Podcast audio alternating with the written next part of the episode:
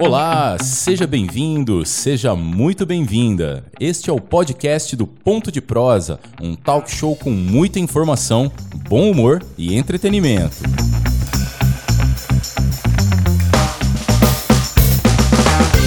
O Ponto de Prosa é transmitido pela página Ponto News 1 no Facebook e pelo canal Ponto News no YouTube. Você acompanha também ao longo da semana os cortes do Prosa pelo Instagram news, pela página do Facebook, pelo Spotify e outros agregadores de áudio. O Ponto de Prosa é apresentado por mim, Jorge Sepúlveda e Edgar Savares. Podcast Ponto de Prosa. Se é assunto, a gente traz aqui. Nesta semana entrevistamos Antônio Lira, presidente do Sindicato Rural de Lucas do Rio Verde e produtor rural.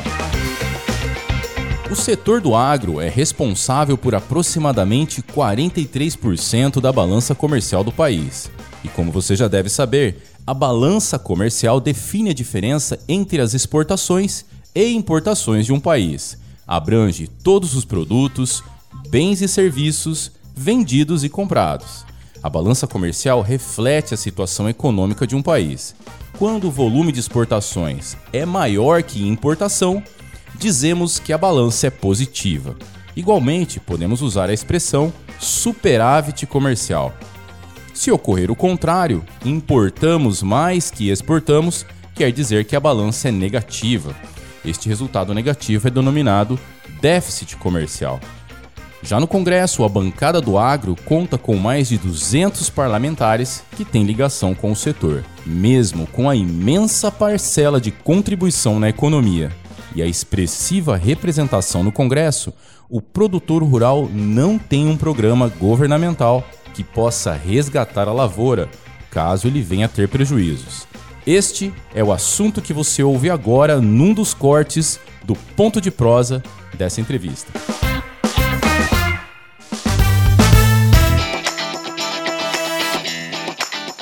Mira, o agro tem um peso fantástico, principalmente nesse período do coronavírus. Quem segurou praticamente o país, vou dizer praticamente, né? Porque na verdade tem também a, a indústria, tem outros setores, mas com 40%, que é um, um percentual assim bem alto, é, né? É até mais, né? A gente colocou é. 40% para dar uma arredondada, uma, uma mas é 43, de, 44% da balança média comercial. de 40% aí é, da balança comercial tem sido suportada pelo agronegócio. Né? E a gente sabe que o país como Estados Unidos, como Europa, subsidia muito o agricultor nesses momentos que o senhor citou várias vezes aí, né? Quando a chuva derruba a produção, quando uma chuva de pedra é, quebra ou mesmo a produção não vinga. E aqui no Brasil, como é que como é que está essa questão? Essa, existe discussões para ter mais suporte político, né? Para que o, o, o agro tenha mais subsídio e possa plantar com fôlego, com tranquilidade? Então, eu vou, eu vou começar te fazendo uma pergunta. Opa! Nesse ano de pandemia e de lockdown, você já pensou se o agricultor tivesse parado? Seria. Tivesse feito um lockdown nas nossas lavouras? O agro não parou, né? Você já pensou, ó, uhum. eu tô arrepiado só de fazer essa pergunta. É. Uhum. Mas o e... agro não parou nem um minuto. Uhum. Nem um minuto o agro parou. Sim. E está aí produzindo grãos. Está produzindo alimento para o mundo. Você já pensou? Você que está lá em casa, você faça essa pergunta. Já pensou se o agricultor tivesse feito lockdown? Mas tivesse eu... parado? É, então... Será que tinha comida na prateleira do supermercado para você comprar, para mim comprar? Mas em comparação, por exemplo, com, com, os comércios, com a cidade que tem mais aglomeração, o agro já não tem tanto, né? Esse, esse problema de gerenciar a aglomeração de pessoas, né? Bem então, menos, né? Bem menos. Não tem assim. Eh, se você se você analisar uhum. é, um comércio que foi mandado fechar, uma loja, é, eu, eu sou, uma loja de roupa. Tem aglomeração numa loja? Não tem, isso é Não tem. É. Foi uma situação mal pensada. Agora, uma fazenda. Poderia ter sido gerenciado de, uma forma Uma diferente. fazenda grande, não a minha, a minha é média. Eu tenho lá é, sete funcionários, oito efetivo, e na colheita tem 20. Uhum. Né? Mas uma fazenda grande aí que tem 100 funcionários, 200 funcionários efetivos, tem, tem, tem alojamento grande, tem, tem é, é, refeitório, refeitório enorme. Não, não vai ter aglomeração ali? Com certeza teve aglomeração. Teve aglomeração é, de, de, de muitos funcionários. Um refeitório mesmo de, onde trabalha 200 pessoas. Não tem que sentar um pertinho do outro numa mesa, senão não tem mesa que chega. almoçar, né? Então, se você comparar isso, é, nós vimos assim, que se, se nós quiséssemos parar, a gente teria parado. E o que, que aconteceria no mundo hoje? O que, que seria do Brasil hoje sem o agro? Então, é, é uma pergunta muito boa, muito grande.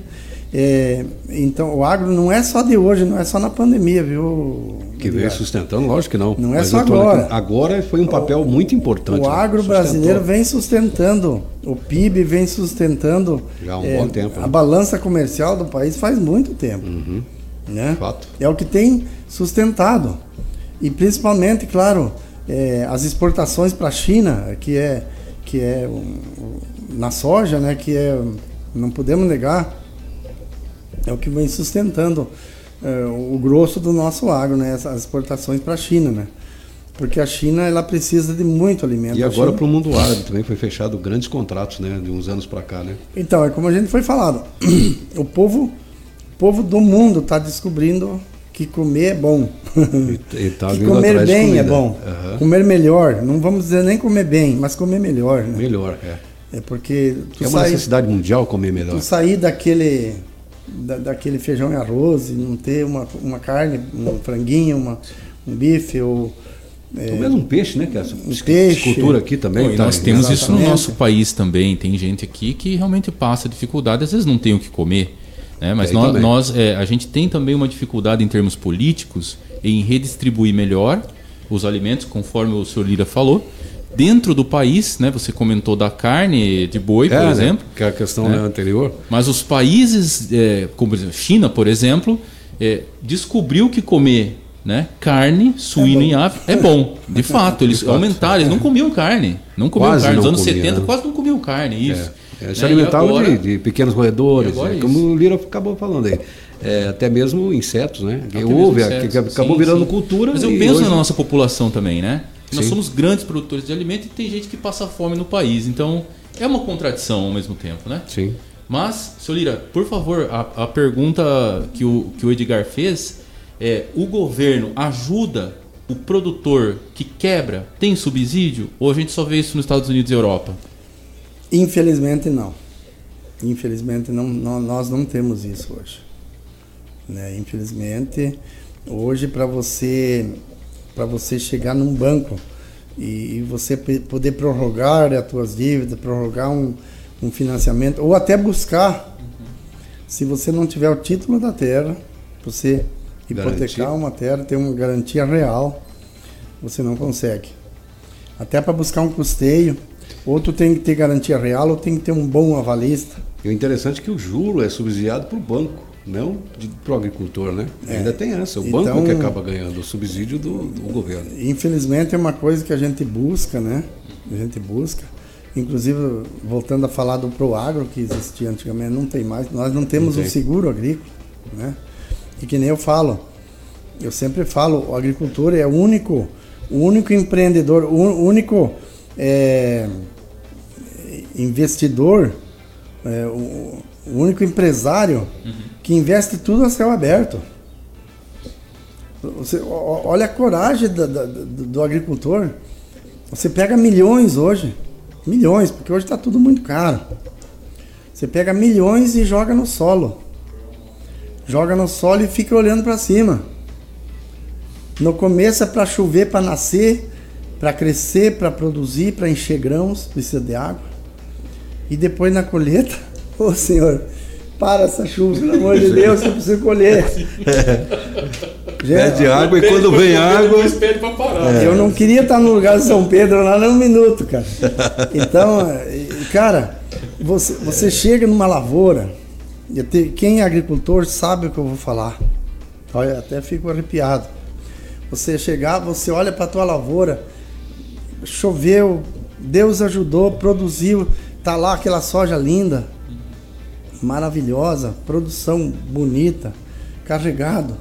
Chegou a hora de colher e começa a chover, cara. Começa a chover, começa a chover e não para. E não para. E você fica olhando para aquilo lá e você vai ficando nervoso, você não dorme à noite.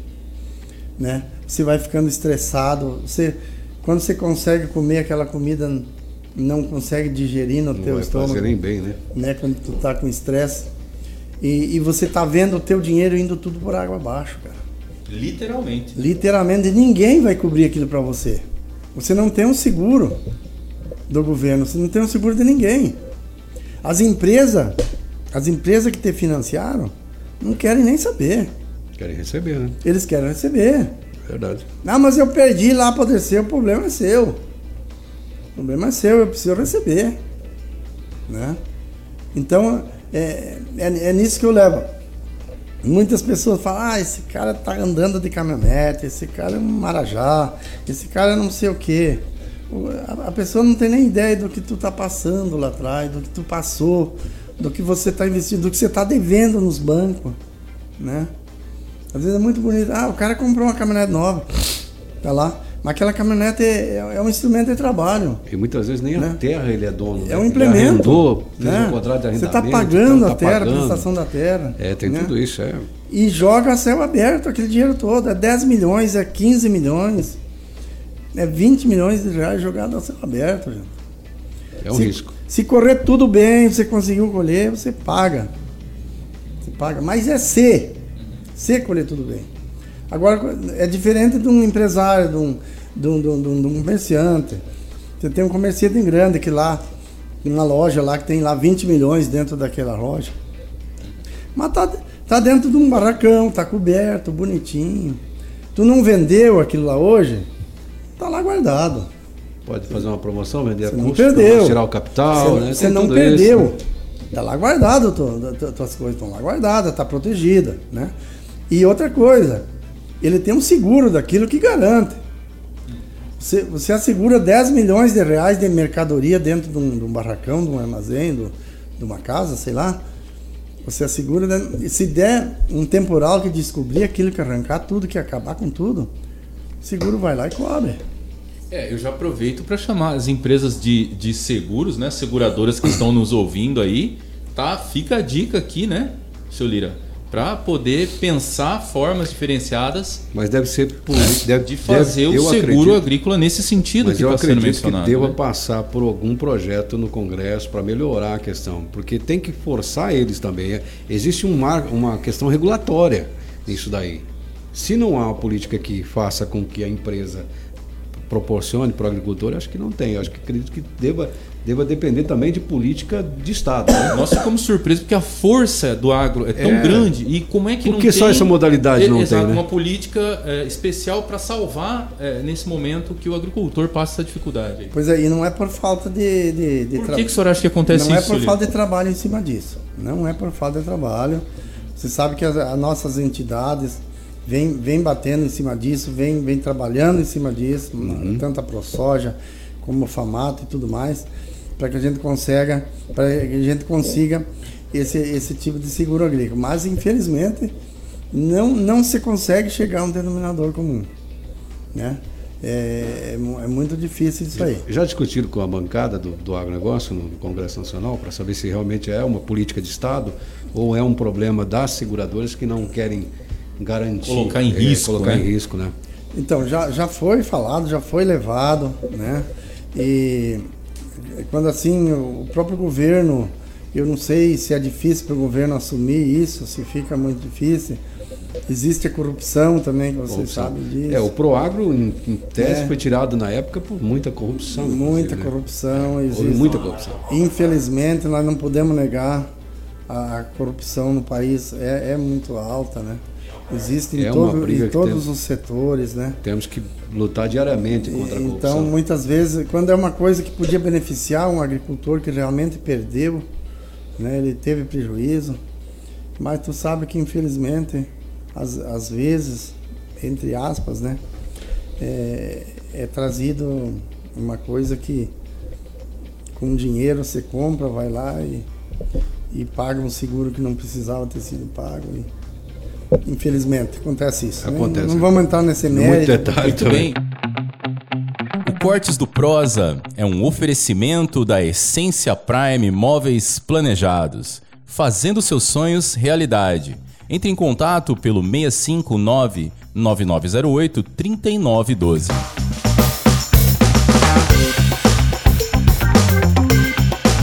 Você ouviu o podcast dos Cortes do Prosa. Ponto de prosa, se é assunto, a gente traz aqui.